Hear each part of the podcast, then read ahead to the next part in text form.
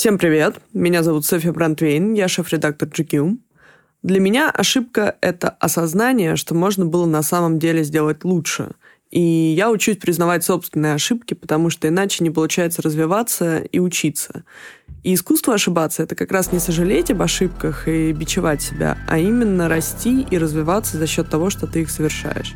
И более того, я верю, что не ошибается только тот, кто ни за что не отвечает и не решается что-либо делать.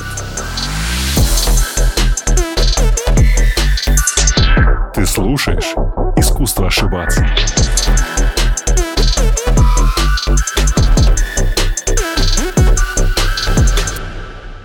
Софа, привет. Добро вообще пожаловать в «Искусство ошибаться». Очень рад тебя здесь видеть. Блин, это будет непростой подкаст, потому что я супер мало знаю о глянце, даже несмотря на то, что я готовился и там давно фолловлю тебя в Инстаграм, и я реально про это знаю очень мало. Поэтому если я буду задавать какие-то супер триальные вопросы, сильно не закатывай глаза и постарайся отвечать максимально честно, как для дураков, потому что я уверен, что слушатель тоже про это знает очень и очень мало. Ну, слава богу, меня никто не видит, я буду закрывать глаза, закатывать, а потом отвечать. Окей, это хотя бы интонацию не менять. Шеф-редактор. Что это значит в глянцевом журнале? Сори, вот прям начнем с супер тривиального. Что ты делаешь? Смотри, если ты откроешь э, журнал GQ или там любой другой журнал, там есть такая страничка, называется Masthead. Э, мы шутим, что это такой поминальник, где перечислены все люди, которые работают над журналом. Да-да-да, в самом начале. А, и ты увидишь, например, в GQ двух людей с должностью шеф-редактор. Это, во-первых, будет мой коллега Дмитрий Абыков, которого ага. не путайте с Дмитрием Быковым, писателем. Он, собственно, поэтому и Дмитрий А. И вот Дима абсолютно классический шеф-редактор, который выполняет следующие функции. Он пишет тексты в принт, вычитывает все тексты в принт, ага. все тексты редактирует и как бы создает тот самый универсальный язык GQ, к которому читатель привык, то есть вот эти все шутки, обороты. Ага. Шеф-редактор в мире диджитала, честно говоря, это примерно все и ничего связанного с шеф-редактором. Потому что формально, да, я действительно э, отвечаю за то, какие тексты публикуются на сайте, я действительно большинство из них вычитываю, я действительно там правлю, редактирую, но помимо этого занимаюсь еще огромным количеством вещей, которые не связаны напрямую с шеф-редакторством. Например? Ну, я возглавляю видеоотдел, я отвечаю за все подкасты, которые делает GQ, а, я отвечаю за соцсети, управляю SMM щиком, я отвечаю за маркетинговую составляющую, связанную с таргетами, цифрами, я не знаю, какими-то UTM-метками. Боже мой. За продажу мерча, за аффилиатные программы, за миллион... Ну, то есть все, что происходит в диджитале, по сути, в ведении шеф-редактора сайта. Создание подкаста «Искусство ошибаться» — это не только про креатив, общение с гостями и чарты, но это еще и проведение документа оборота, бухгалтерию и налоги.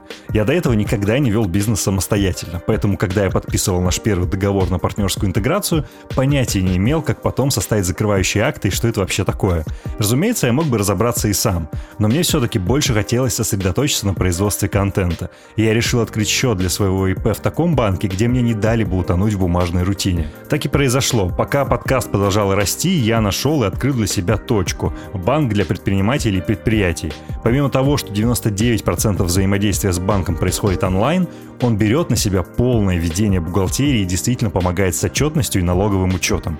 Кроме того, поддержка банка помогает мне быстро решать каждый кейс, с которым я прихожу. Короче говоря, точка взяла на себя всю рутину и сэкономила мне большое количество времени, которое я могу тратить на работу с подкастом.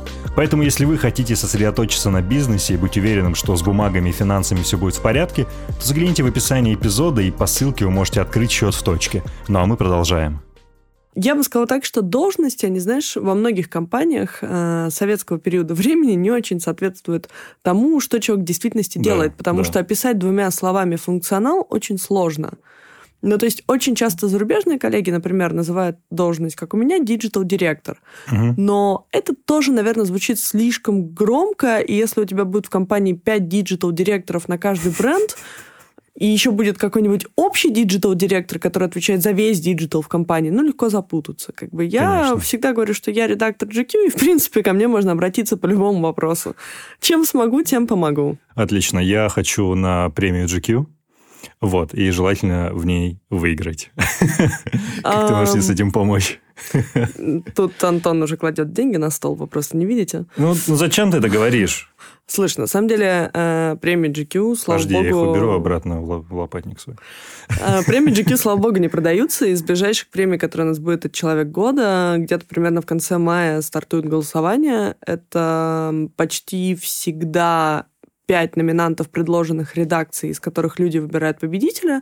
В прошлом году, так как у нас была пандемия, мы немножко это все пролонгировали, да. и даже вот этих пяти номинантов, пять номинантов предлагали читатели. То есть сначала у нас было открытое голосование, люди угу. предлагали своих людей, и мы из них выбрали по пять самых популярных и как бы сделали вторую волну голосования.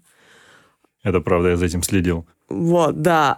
Иногда мне это обидно в том смысле, что мы понимаем, что в номинации «Лицо с экрана» Карен Шинян проиграет Юрию Дудю, и это нормально, это ну честно, да. но так хочется, чтобы там условный Карен Шинян выиграл, но вот наша задача GQ и других э, глянцевых изданий просвещать народ, рассказывать им о новых героях, потому что у нас в России довольно мало новых героев всегда. Вот да, я тебя хотел бы здесь перебить и рассказывать о новых героях, но все-таки вот э, тот мир селебрити, на который ориентирован GQ, он все-таки ну, не совсем прям о новых лицах. Да, окей, там вы включили там Даню Милохина, он оказался на обложке.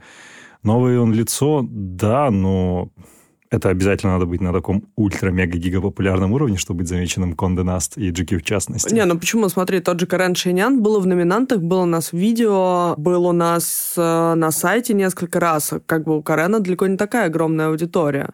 И там в, в номинантах был, господи, у меня вылетело из головы парень, классный очень писатель, который пишет на ЛГБТ-толерантной тематике. Я сейчас не вспомню имя, но на самом деле, если ты посмотришь, у нас много новых героев. Проблема просто в том, что выигрывают из них те, у кого аудитория больше. Ну да, люди, которые зайдут за них, проголосуют в итоге. Да, потому что, ну смотри, в этом случае, если мы возьмем тиктокеров, не знаю, ты, может быть, не вникаешь сильно в ТикТок. Там есть такая героиня Дина Саева, самая популярная тиктокерша. Да. Несколько дней назад она выложила видео, в котором э, там, открывает рот под чью-то песню, угу. очень эмоционально, и пишет в подводке к этому видео о том, что она хочет Оскар. Что идут делать ее 20 миллионов фанатов? Они идут в аккаунт Оскара в Инстаграме и требуют ей Оскар. И причем требуют так, как даже не боролись за брак Ирины Шейк и Брэдли Купера. То есть Леди Гага не знает, что такое безумные русские фанаты. Ну, как бы, да, тиктокерская фан-база безумная. Это люди, которые не останавливаются, они... Это же дети. Да. А дети не понимают слова «нет» в большинстве случаев. Они идут, просят и требуют, и считают, что интернет решает все. И поэтому, когда, например, э, мы сделали открытое голосование, куда можно было вписать кого угодно, да. Даня Милохин победил во всех номинациях. Ресторатор года тоже. И бизнесмен года, и продюсер года, и спортсмен года. Он победил во всех. Так что, простите, дорогие фанаты Дани, мы вас обманули и дали ему только одну награду, а должны были вообще-то как бы 10. Слушай, знаешь, в связи с этим такой вопрос возникает. Раньше редакции, скажем так, не совсем вот брали ответственность, позволяли читателям выбирать. Но когда у читателей появляется такая огромная сила, как сказать, как принять правильное решение здесь? Ну, смотри, всегда есть разные премии. У нас есть там премии, э, где главный редактор и экспертный совет, наш главный редактор Игорь Горянин, экспертный совет какой-то выбирает э, людей, которые получат эту премию.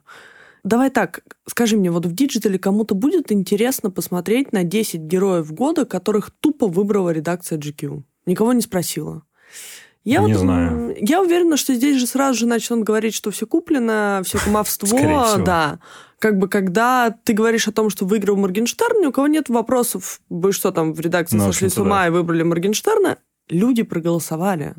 И понятно, что фанбаза Моргенштерна больше, чем фанбаза Теодора Курентзиса. Кто из них гениальнее, я сейчас спорить как бы не буду. Это совершенно другой вопрос. Да. Но фанбаза-то больше. Я понимаю, о чем ты говоришь, что, по идее, глянец там 10-15 лет назад навязывал образ жизни. Ну, Но, с другой стороны, это же то, за что его многие ненавидят, потому что все уже высмеивают который год вот эти заголовки в духе «все, что вам нужно знать», да, 10 да, да. вещей, которые вы должны иметь, 15 правил, которые вам необходимо соблюдать. Ну, тоже, как бы, слушай, большинство глянцевых журналистов это же не люди, живущие с серебряной ложечкой во рту, ездящие на самых дорогих машинах, одевающиеся Именно. в самые дорогие вещи. Глянец становится ближе к народу. Если ты откроешь американский GQ, ты увидишь там рекламу Мамдемс, рекламу Пепси-колы, рекламу да. Арахиса и так далее. И он печатается на такой супер простой, тоненькой Стал газетной... печататься. Да, ну давно уже, на самом деле, довольно. Года 3-4 как.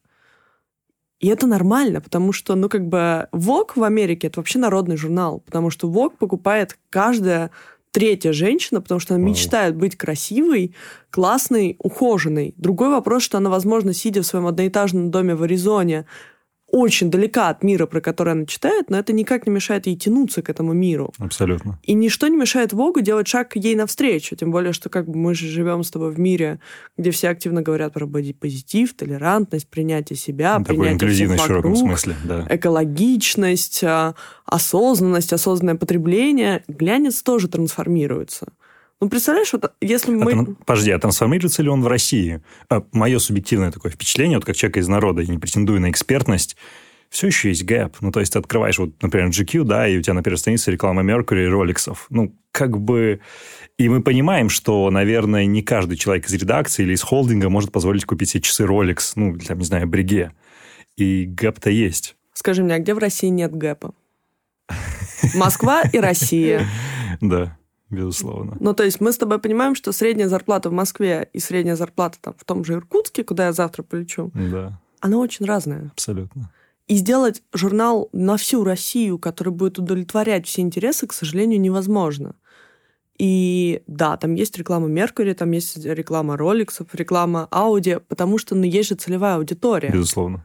И как бы если эти люди покупают продукты люкса, и они же читают этот журнал, я не вижу в этом проблемы. Не проблема, мне просто интересно знать твое мнение. Просто мы заговорили про трансформацию, очень интересное явление. Как просто, давай так, может, не на примере GQ, но поскольку ты в этой индустрии, а какие у нас есть тренды трансформации глянца? То есть что происходит, что ты могла выделить, что ты заметила за последние несколько лет, например? Ну, что перв... я совершенно не знаю. В первую очередь diversity и inclusion, потому что разнообразие, инклюзивность, все эти слова, которые на русском пока звучат довольно дико, да. они внедряются очень плотно в наше сознание, потому что любой глянец всегда везде, он смотрит в сторону Запада, как минимум, потому что Запад — это основной производитель массового контента.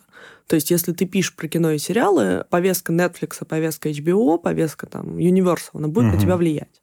Netflix считается самой инклюзивной стриминговой платформой в мире. Они делают все для того, чтобы у них были представлены все меньшинства, все вообще покрытые интересы человечества. И мы об этом пишем, и это влияет на героев, которых мы выбираем.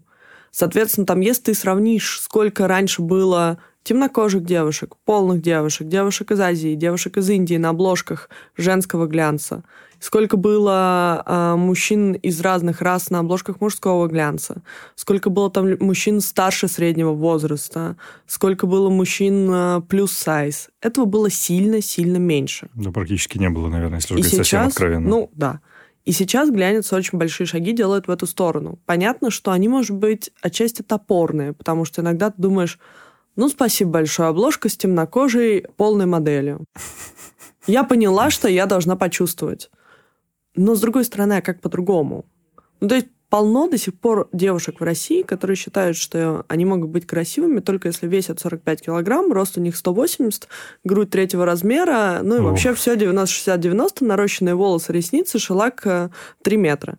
Если глянец будет год за годом говорить о том, что на самом деле это не так, и natural beauty это вполне себе тренд. Угу. Я верю, что это может измениться. Другой вопрос, что знаешь, что такая немножко вопрос теории, журналистика и вообще СМИ — это же рынок сдвоенный товаров и услуг. В данном случае э, товар — это контент, который мы производим. Его покупает читатель. Да. Услуга — это доступ к читателю, который мы даем рекламодателю. Угу. И нужно не забывать, что у многих рекламодателей тоже есть свои Своя повестка. Да, и они хотят, чтобы ты был частью их повестки, а не частью твоей повестки. И то есть тут такое, понимаешь, должно быть должны развиваться все вместе. И, к сожалению, то там, то тут по разным направлениям есть отставание.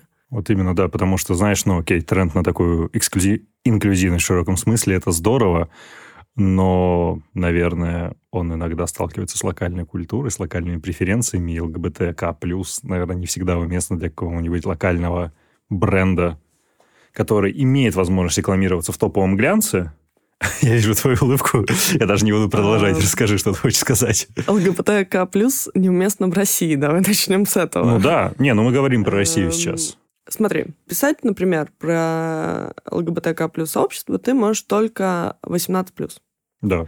18 плюс для, например, печатного журнала это значит пакетирование. Пакетирование это довольно дорогая услуга, на которую не каждый раз все пойдут.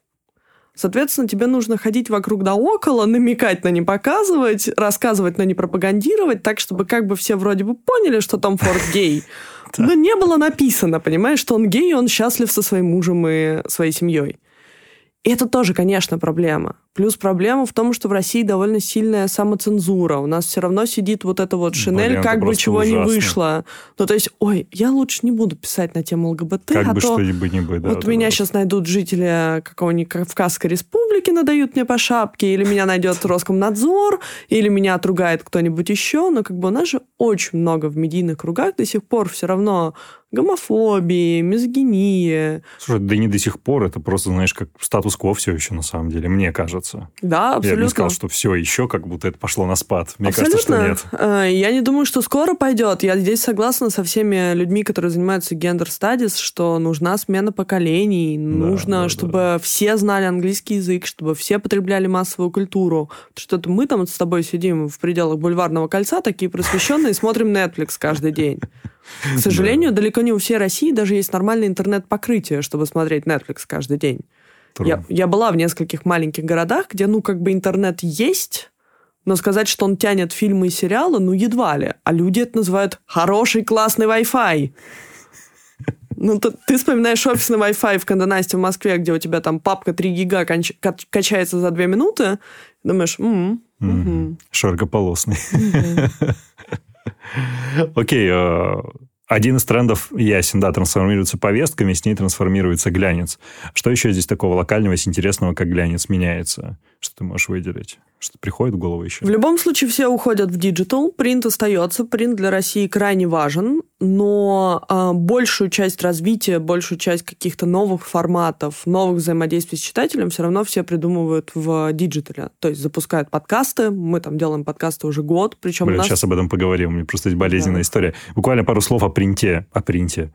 Почему он важен? Ну, то есть это имиджевая составляющая для большого глянца или в чем суть? Слушай, я честно тебе скажу, что я, наверное, не самый компетентный человек рассуждать про принт. Все-таки я работал в принте в своей жизни в меньшей степени, но я выскажу свое предположение. Давай что, во-первых, есть категория людей старше, которым привычно читать принт. Я вижу этих да, людей, например, в самолете. 100%. Я вижу, что там садятся дамы прекрасные, роскошные, богатые, и они открывают ВОК, который они принесли с собой в сумке, и они его читают. Я не подумал. Есть категория людей, причем я знаю это там от знакомых не понаслышке, которые приходят с журналом в ЦУМ, это обычно мужчины, и говорят, мне вот это, вот это есть. Блин, так можно было? Ну, то есть, мне там вот это надо подарить.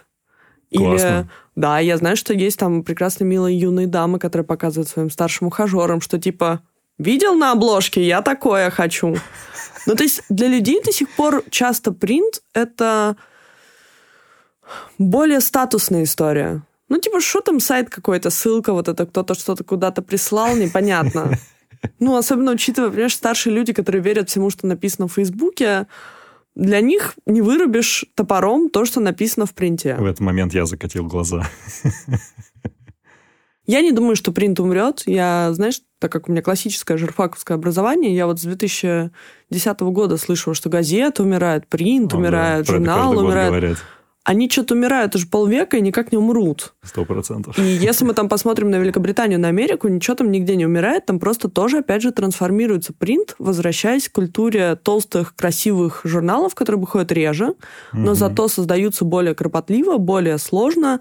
Это очень крутые съемки, потому что ты можешь сколько угодно снимать для digital а, но у тебя на экране смартфона никогда вещь не будет выглядеть так красиво, как при профессиональной крутой печати на листе бумаги. Это да. Поэтому я думаю, что трансформация будет происходить, просто она требует времени, требует трансформации в головах рекламодателей, трансформации в головах читателей, трансформации в головах самих журналистов, которые, понимаешь, тоже у нас нет времени сесть, выдохнуть, подумать, хм, каким же должен быть великий российский глянец.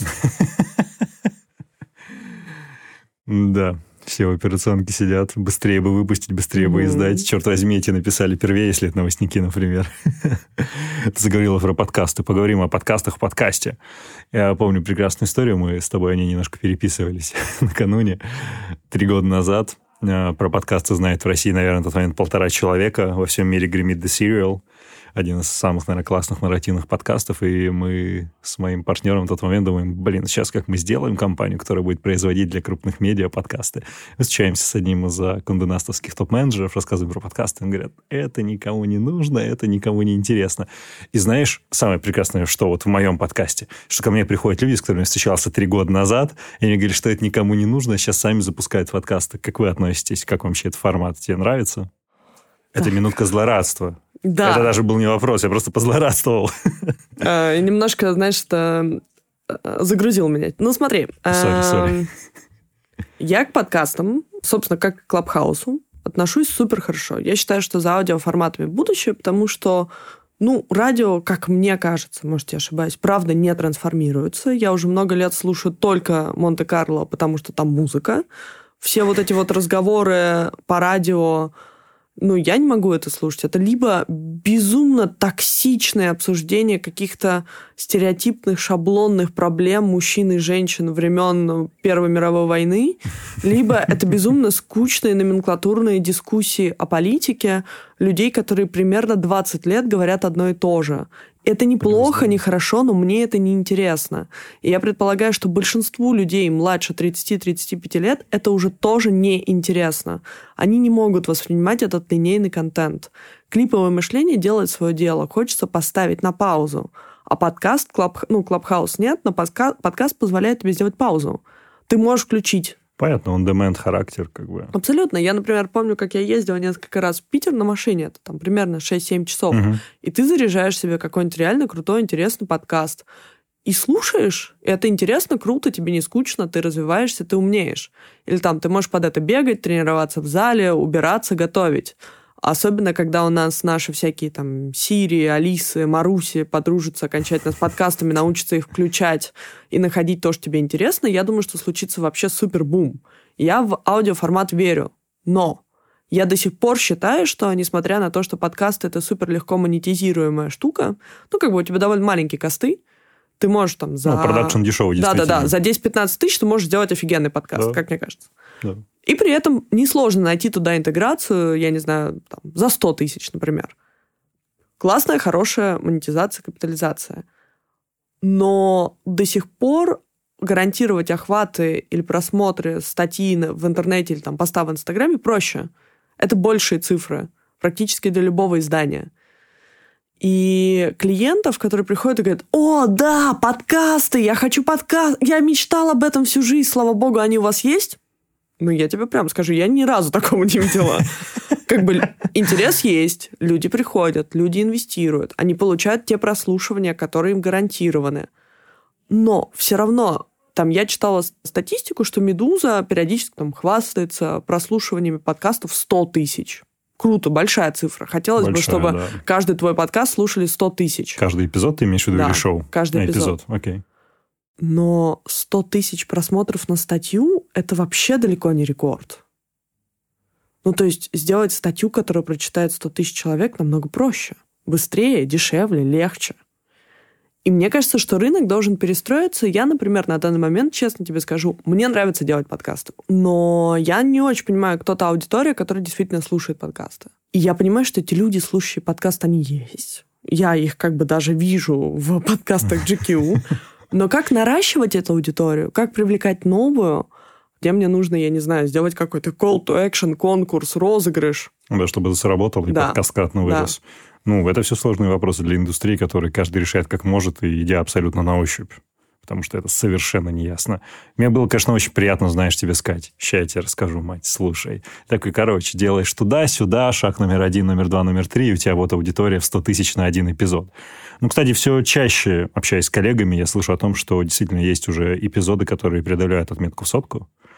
Это всегда абсолютно спорадически и не связано, знаешь, с реноме гостя. Ну, то есть, словно, ты можешь позвать гостя, у которого в Инстаграме 3 миллиона подписчиков, и эпизод с ним наберет, не знаю, 30-40 тысяч, что тоже очень хорошо на самом деле.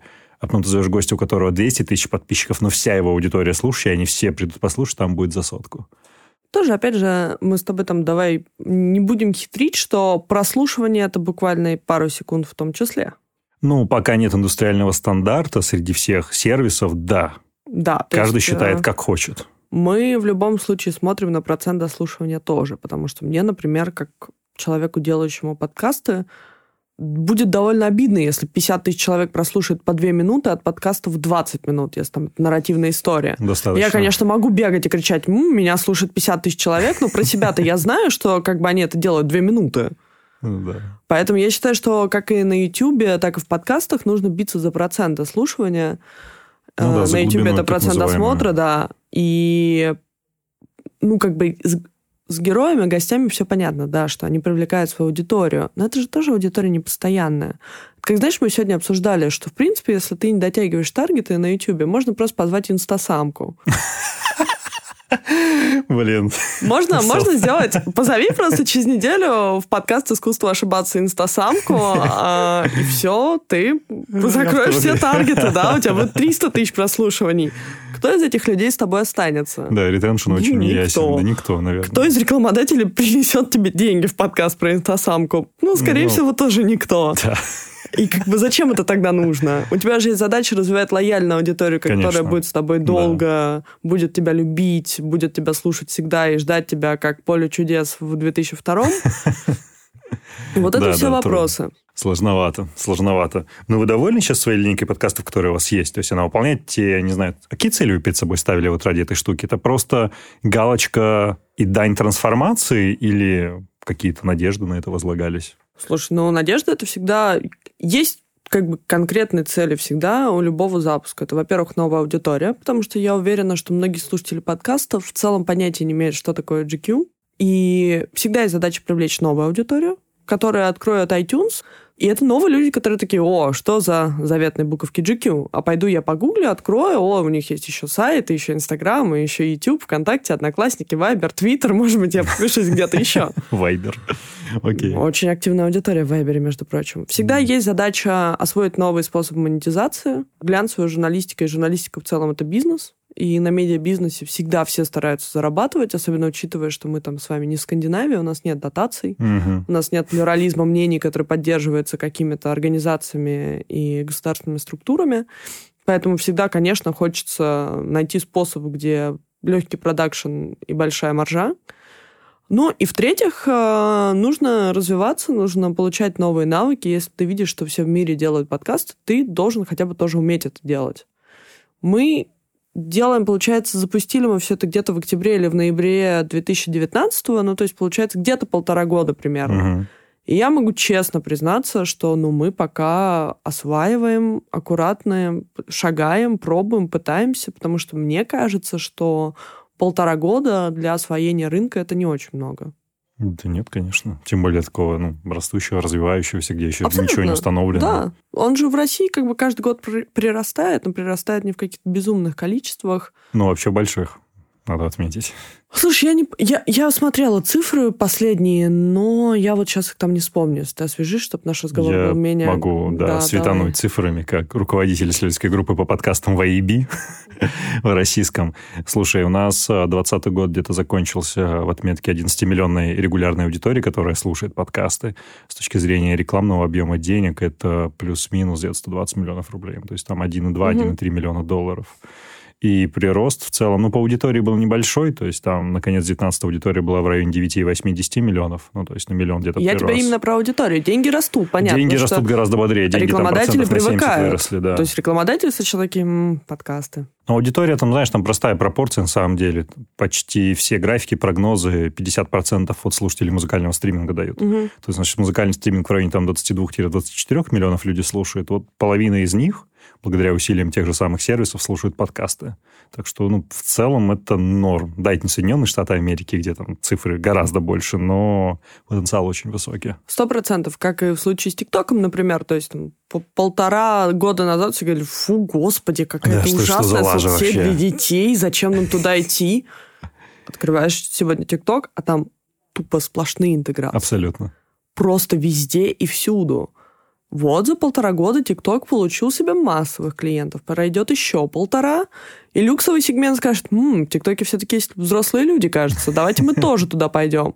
И как бы я здесь приду и скажу, да я же, господи, уже три года прыгаю, говорю, давайте ТикТок, давайте спецпроекты в ТикТоке, там можно делать Подожди, качественный а контент.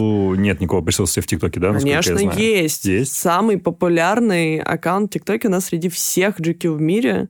Да среди ладно? всех, ну, у Вога нет конкурентов. Слушай, у нас там где-то сейчас в районе 210 тысяч подписчиков. Неплохо. А, мы дружим со всеми тикток-домами. Я, я сейчас такой гордостью это сказала, потом подумала, господи. Раньше я могла с гордостью сказать, что я брала интервью Роберта Паттинсона, а теперь я говорю, что я дружу с Дани Милохиным. Я думаю, что это стало серьезней. Слушай, да, у Дани... In a way. Вдруг Даня это послушает привет ему, хотя вряд ли. Но когда он на меня подписался в Инстаграме, Мать меня твою. начали просто заваливать тоннами сообщений его фанаты. Они находили мой номер, они мне писали сообщения, типа, умоляю, Какие? познакомь с Данием Милохиным. Да ладно? Да, да. Я такого не видела никогда в жизни. Офигеть. Просто вот ни разу. Ну, то есть можно сделать интервью с Моргенштерном, можно там, я не знаю, пообщаться абсолютно с кем угодно, но таких фанатов, как у Милохина, у Саевой, у Рахима Абрамова, у Ани Покров, у всех вот этих вот mm-hmm. ребят, которые прославились в ТикТоке, хотя Рахим формально был раньше на Ютубе, я нигде таких фан-баз не видел. Офигеть. И поэтому случай, как, э, да, случай как и с подкастами, и с ТикТоком, я уверена, что пройдет еще какое-то время, и рынок этот разовьется, подрастет. Интереса все больше и больше, это очень круто. Приходите, дорогие рекламодатели, к Антону, в GQ, в Vogue, в Татлер, в АД, ну и в другие подкасты тоже, если хотите. У нас слишком индастриал ток, знаешь, какой-то идет. А, давай спустимся на более приземленную тему. Мы с тобой вначале, когда говорили про трансформацию, я как-то затронул рекламу и такой поинт бросил, что далеко не все сотрудники редакции могут позволить себе тот люкс, о котором идет речь. Я уверен, что подавляющего большинства людей, которые ну, не имеют никакого отношения к журналистике, есть этот а, легендарнейшее кино, которое ты сейчас угадаешь с одного раза. Дьявол про то, как что-то носит. Да, дьявол носит Прада. Давай реально пойдем по такому супербазовому принципу. Я не знаю, насколько помнишь хорошо сюжет. Что схоже, что различается. Я Это бы уже хотела интересно. забыть этот сюжет когда-нибудь. Да? Ну, блин, извини, я тебе напомню про него снова. Почему? Потому что в подкастах другая аудитория. Mm.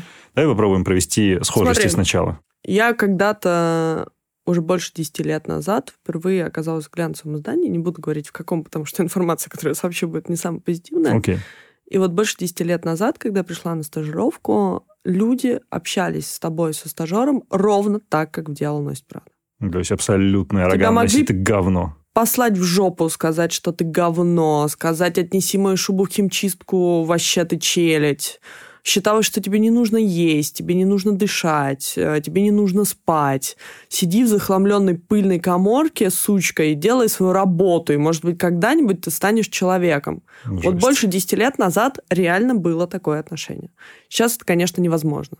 Ну, то есть все эти разговоры так или иначе о харасменте, токсичности, толерантности, инклюзивности, они привели к тому, что те начальники, которые не могли переобуться они уволены или ушли сами. Угу. Кто-то эволюционировал и понял, что, в общем-то, никакой силы в том, чтобы гнобить э, сотрудника младше нет. Ну и, в принципе, как бы на уровне руководства компании все совершенно по-другому. Причем я говорю не только про Кандонаст, а про всю индустрию, потому что я дружу и общаюсь очень много uh с людьми, которые работают в других издательских домах и медиакомпаниях. Ну, такого больше нет. Окей, okay.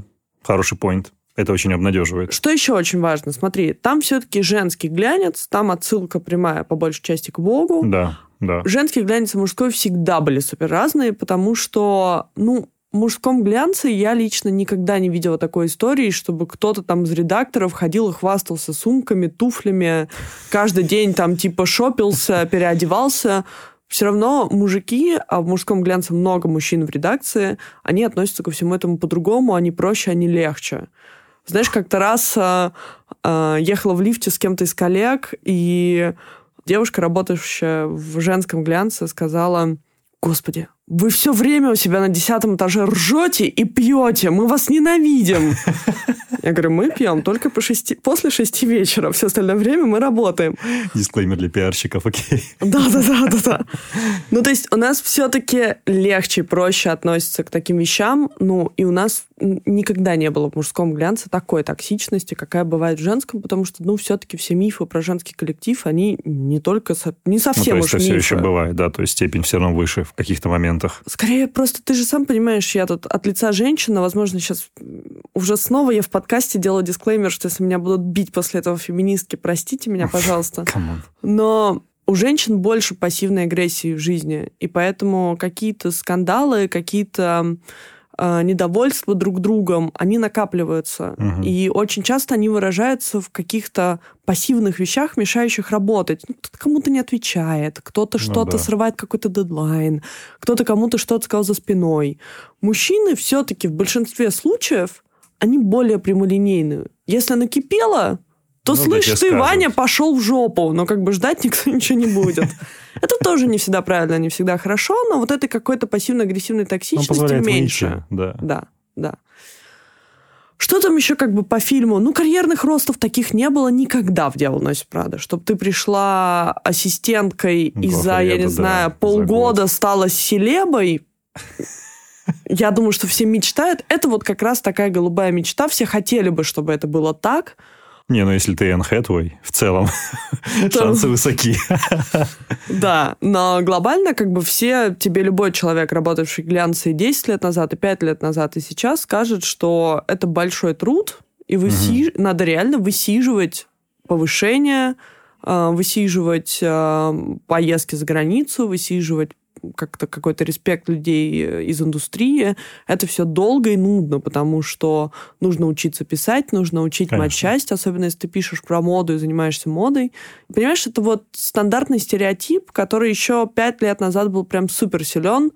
Ну что вы там, с утра шампанское пьете, ходите на каблуках на свои всякие пресс-мероприятия и жрете целыми днями? Можно, да. Можно я хоть один день проведу так, как вот все говорят, я его провожу. Потому что, ну, нет этого. Это огромная, колоссальная работа. Раньше люди сдавали гигантские 500-полосные журналы, издавали их днем и ночью, делали съемки в огромном количестве. Сейчас, помимо того, что мы сдаем журнал, да, он похудел, потому что люди перестали читать. Это тоже надо учитывать. Мгм. Да. Но мы делаем огромное количество digital активностей, мероприятий, господи, мерча, на котором все теперь помешались. Мерча, мерча, мерча. Это ты, кто придумал коробку GQ, GQ Box нет, для мужчин? нет, это мои коллеги, талантливые из коммерческого отдела, придумали Это очень Box, который штука. очень быстро, очень круто раскупился. У американцев этот формат существует уже давно. Они продают вот эти всякие бьюти-коробки, фэшн-коробки. Это прям ну, как крутая Класс. история, которая продается. Потому что людям зачастую действительно тяжело сделать выбор в пользу какого-то товара, а здесь красиво, круто, классно. вместе, да. Да, ну и в общем как бы... Слушай, извини, а говоря про вот эти материальные бенефиты, что вы не тусуетесь, ну, слушай, там, не знаю, какие-то fancy, шмотки, подгоны, что-то прилетает. Я как минимум видел одну статью про эти AirPods Max, которые ты обозревал. Я прям даже зашел, прочитал. Ну, это же подгон был, или ты их Это приобретал? тест. Это тест. А ты потом их Apple, вернула? Apple, Apple не дарит вещи вообще. Окей, а что насчет остального? То есть прилетает что-то материальное такое? А, да, тебе могут прислать подарок на Новый год или на день рождения. А, ну, партнеры, да, как бы просто Да. подогнали. И там это не значит, что после этого ты должен бежать и что-то отбивать и делать. То есть это люди не такие пишут тебе, Соня, мы тебе завтра пришлем подарок. Нет, люди Ну, а что блядь, поздравляют тебя. Слушай, потому что я совершенно не понимаю. Ну, не знаю, что прикольного могут подогнать? Можешь привести пример? Слушай, ну это, как правило, супер мелочи. То есть, если кто-то сидит и думает, что Луи Vuitton, будучи партнером Вога, пришлет каждому редактору Вога по сумке, к сожалению, нет. Тебе могут подарить карт-холдер, портмоне, букет, э, Мгм. какую-то крутую книжку, я не знаю, там. Любую приятную мелочь. Уже все меньше людей действительно приходят в, глян, в глянец за какими-то подарками с мыслью, о боже, у меня каждый день будут вечеринки, мне каждый день будут дарить цветы, меня будут засыпать туфлями. Я знаю, что такое было лет 15 назад, когда там в 2004, 2005, 2006 глянец был на пике. Ну, то есть все купались в этой роскоши, были у всех в Москве безумные зарплаты вообще в креативной индустрии, Ну и как бы и журналы были по 500 полос, потому что у тебя было 100 полос рекламы, потому что народ сметал люкс с полок. Сейчас, если ты посмотришь, например, в России уже намного менее активно покупают дорогие часы, потому что все эти мужчины, которые могут себе позволить часы за 10-15 миллионов, они уже давно себе все купили. Ну, то есть, если ты себе в нулевых купил 10 роляев, ну зачем тебе еще одни котлы с бриллиантами и золотом? Я супер классно отношусь к роликсам. Обязательно бегите их покупать. Я сама мечтаю о роликсе. Но все равно потребление люкса падает, потому что у нас в 90-х и в нулевых люди нагребли себе столько. Абсолютно все, да. И как бы они сидят на вот этих мехах, золоте, жемчугах, да, шелках и так далее. Им новое, в принципе, не очень-то и нужно. Это правда. А, что касается каких-то ивентов, вечеринок, да, они есть, но я, например, могу честно сказать, что у меня нет времени на них ходить. Я регулярно выхожу из офиса в 9 вечера, из редакции, кому как привычнее говорить, угу. и в 9 вечера я хочу домой. Ну а как же, как выразился скриптонит, не посетить а тот самый парад определенной торговли? Ты не смотрел интервью скриптонита Дудю? Нет, я не, небольшой фанат Ауч. творчества Он скриптонита. Там, ну, я могу материться в собственном подкасте. Одно из преимуществ его делать. А его Дудь спрашивал насчет церемонии GQ как раз. Человек года, а он, кажется, сколько? Год три назад или четыре. В общем, когда у него альбом был, он выстрелил и даже победил. И он говорит, типа, а что ты не приехал? Там мы тебя все ждали. То есть я там был. Скриптонит такой, типа, да, хотел, не хотел. Думаю, что там не видел. Говорит, да что на этом параде был торговли делать? Типа, и не поехал. А, это я, не... бы, не, я бы много хорошего чего сказала скриптоните, но у нас подкаст не о том, как мы оскорбляем других людей. Нет, совершенно нет. А, слушай, во-первых, для меня наши ивенты — это работа.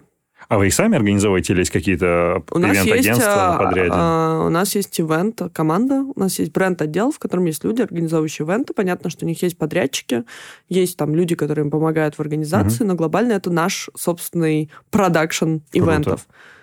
Я на этих мероприятиях обычно хочу э, умереть, потому что, ну, как бы у меня есть задача отснять всех в соцсети, а зафиксировать... А это ты заведешь, нет? Ну, их ведет три человека, у тебя 300-600 гостей. Оу и тебе нужно всех в толпе найти, придумать вопросы, уговорить, спросить, найти угол потише, скинуть СММщику, обработать, выложить. Тебе нужно собрать какую-то фактуру, написать по итогу 10 разных материалов от полного репортажа до фотографий со статуэтками красивых женщин, стильных мужчин, странно mm-hmm. одетых мужчин. То есть, например, человек года это очень круто, это невероятный драйв, это но для меня он проходит так. Да. Я приезжаю к семи, уезжаю в два, еду в редакцию, до шести пишу текст, в шесть приходят фотографии, которых обычно там несколько тысяч. Угу. Ты выбираешь И лучшее. я из них выбираю светскую хронику. Офигеть. И как ты понимаешь, мысли, о, да, человек года, боже, сейчас будет шампанское лицо рекой, я выпью все, что можно. Я кристалл и шандон Да-да-да. Я, так сказать, хотела и мечтала, теперь это мое, и мое это работать э, днем и ночью. Окей, слушай, все-таки мы должны говорить про ошибки, хотя у меня больше степени лайфстайл, лайфстайл интервью, но я по собственному опыту знаю, что на всяких крупных ивентах случаются такие, знаешь, подводные факапы, которые организаторы, если они при skill е, мастерски нивелируют, выкручиваются из них. Ты можешь какой-нибудь такой припомнить? Понятно, что бывают всегда всякие истории, когда кто-то в последний момент не смог приехать, и ты всегда до последнего пытаешься выжить из него какое-нибудь видео, поздравление, что-нибудь. Ну, то есть, как год назад у нас человеком года стал Овечкин, спортсменом года, uh-huh. и он в последний момент не смог приехать. Мне кажется, у Александра была травма или срочная тренировка, в общем. И мы, так сказать, всем аулом просили его записать э, какое-то видео. Пожалуйста, Александр, что-то мы должны включить, поставить. И вот он все-таки нам прислал этот видос. Такого как бы всегда много. А на вечеринке 100 стильных, например, больше всего ждали Николая Николаевича Дроздова. Он любимчик, еще святой, потрясающий да, человек. Да, да. И я знаю, что он дружит с домом Гуччи. И Гуччи ему э, подарили как бы лук, чтобы он пошел на эту премию. И он до последнего пытался влезть в лоферы. А, а все-таки модная обувь, она же ну, более узкая. Да, и как, каким-то возрастом, да, да не, не супер приятно, удобно носить. В общем, он опоздал, потому что он пытался и пробовал влезть в эти лоферы, но в итоге все-таки приехал в своей более комфортной, удобной обуви, потому что не получилось. Ну, даже и тебе нужно как бы сориентироваться, чтобы, знаешь, у тебя не было такого, что все кого-то ждут, у всех ощущение, что что-то идет не по плану, да.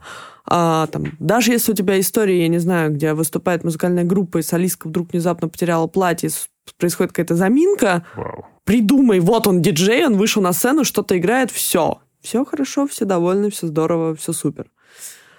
Я не могу сказать, что у нас были какие-то безумные провалы. Ну, супер. Я знаю там коллег, которые делали ивент, у них была смешная история. Подрядчик застраивал им пресс-волл, Ага. такой большой деревянный. И подрядчик перепутал, думал, что на следующий день, а это вот сегодня. И они за два часа вызвали их, и самая смешная задача, которую нужно было сделать, они успели собрать пресс-волл, но нужно было избавиться от запаха клея.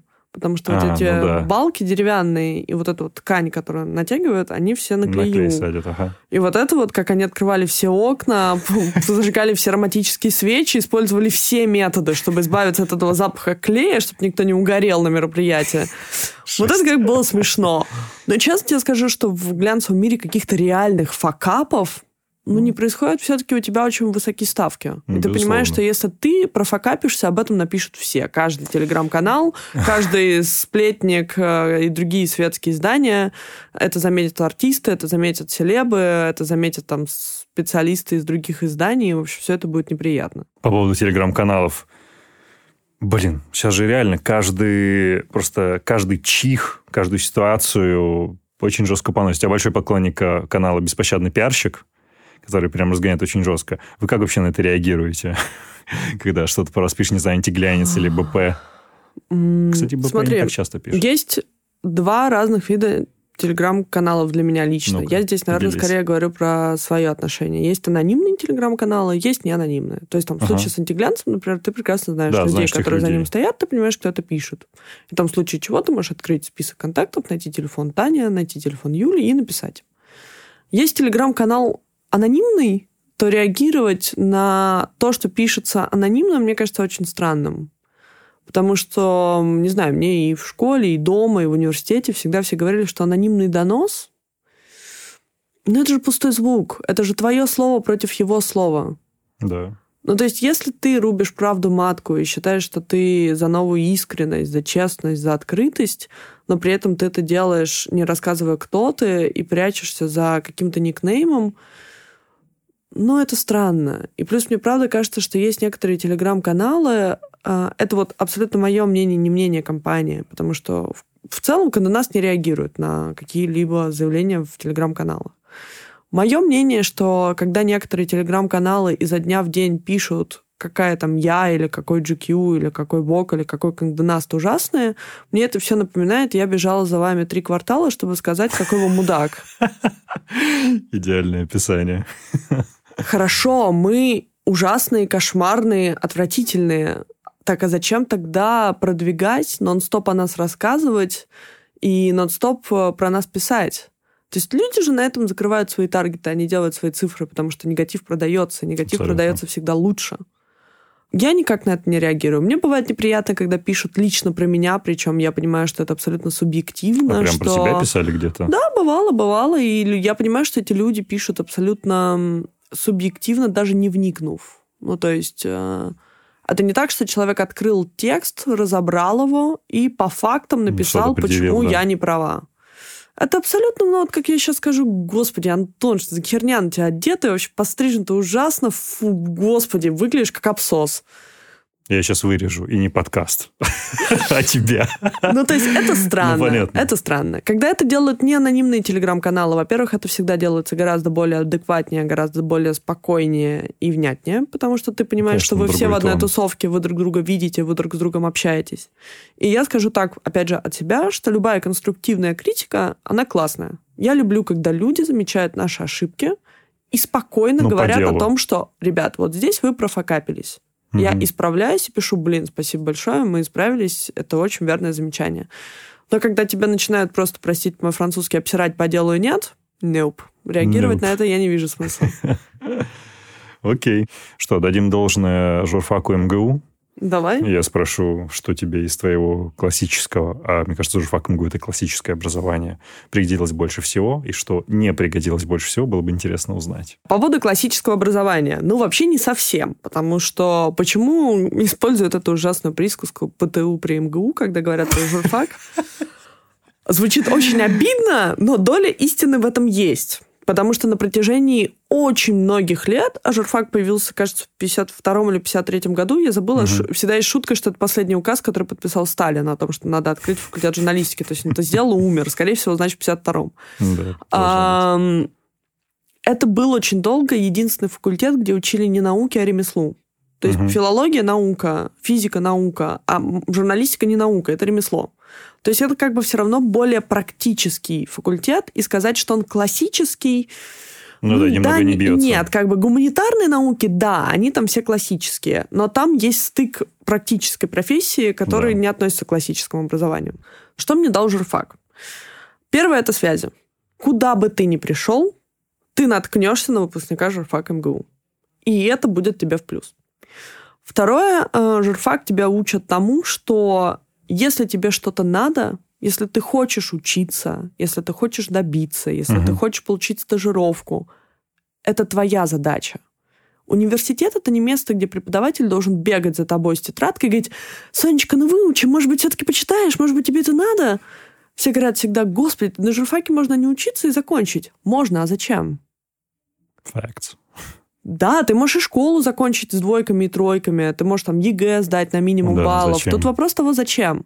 На журфаке, если ты хочешь учиться, если ты хочешь получать знания, если ты хочешь писать крутые курсовые, крутые дипломы, там, я не знаю, что там еще пишут, выпускные квалификационные работы, да, ты можешь это сделать. Абсолютно каждый диплом, что я писала на журфаке, у меня их было два, бакалаврский, магистрский, были мне интересны.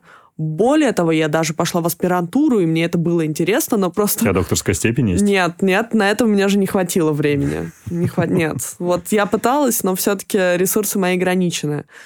И в-третьих, наверное, мне очень помогает то, что я иногда...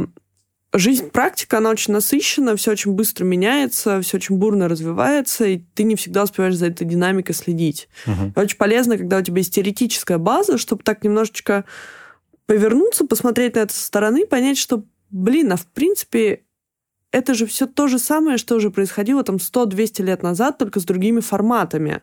И что можно делать какие-то предположения, теории, выводы, открыть да, какие-то учебники. Картинку, да? да. И на самом деле же очень много современных теоретиков и практиков, которые пишут книжки в Америке, в Европе, в Англии, очень много всего пишут про креативный класс, про толерантность, инклюзивность, про все вот эти клиповые мышления. И это тебе реально помогает. Я понимаю, что как бы это не обязательная программа, ты можешь Абсолютно. этого не знать. Но как образование я в журфаке не вижу ничего плохого. Я знаю, что преимуществом 80% моих коллег из индустрии не любят журфак и привыкли его ругать и говорить о том, что, господи, это совершенно бесполезно. Как диплом, вот как картонка, да, я даже не знаю, где мой диплом лежит. Не в кадровой службе Конденас, нет? Мне кажется, нет. Но как базис теоретический, у которого дальше есть моя практическая надстройка, я считаю, что это очень полезно. И как минимум это очень крутой кругозор. Огромное количество людей, которые работают со мной в Канденасте или работают в других издательских домах, э, они заканчивали, оканчивали другие факультеты, другие универы, и у них, например, нет той гуманитарной теоретической базы, которая есть у меня. Я понимаю, что они читали огромное количество книг, просто потому что их никто не заставлял, им никто не говорил, mm-hmm. что их нужно прочитать. И да, да, все говорят, господи, да нафига ты весь первый курс читаешь эту античную литературу? Кому это нужно? Зачем тебе это в жизни пригодится? Да это затем тебе пригодится, чтобы когда кто-нибудь где-нибудь сказал Эдипов комплекс или Дамоклов меч, ты не чувствуешь себя дебилом, который такой, ага, да, понимаю, о чем ты говоришь. А что за меч, кстати? Шучу, я знаю. Гуглят. Да. Стань.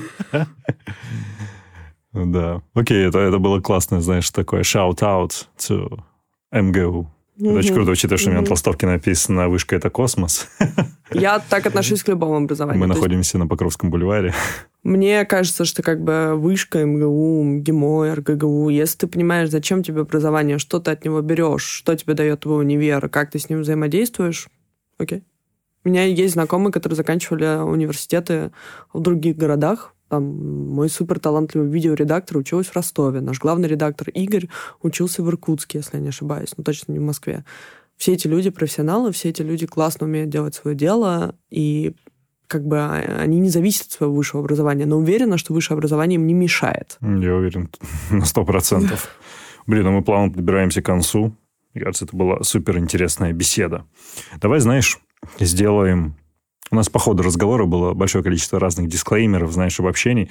А, давай сделаем такой финальный дисклеймер. А почему вам не нужно идти работать в глянец? Почему не нужно? Почему не нужно? Такими адвокатами с другой стороны выступим. Ты знаешь, э, начну немножко вот так издалека. Я недавно, у меня была серия разных интервью со всякими шеф-поварами, и угу. все они говорили мне одну и ту же мысль, что идти в повара нужно только, если ты не мыслишь себя больше нигде. То есть вот если ты не можешь больше представить никакую другую профессию, то окей, ты повар, потому что это работа 24 на 7, потому что каждый раз, когда ты ешь, когда ты готовишь, когда ты путешествуешь, когда ты куда-то идешь в гости к друзьям, в ресторан, в бар, ты всегда будешь думать о еде, анализировать, что происходит с едой у тебя во рту, на тарелке, вокруг угу. и так далее.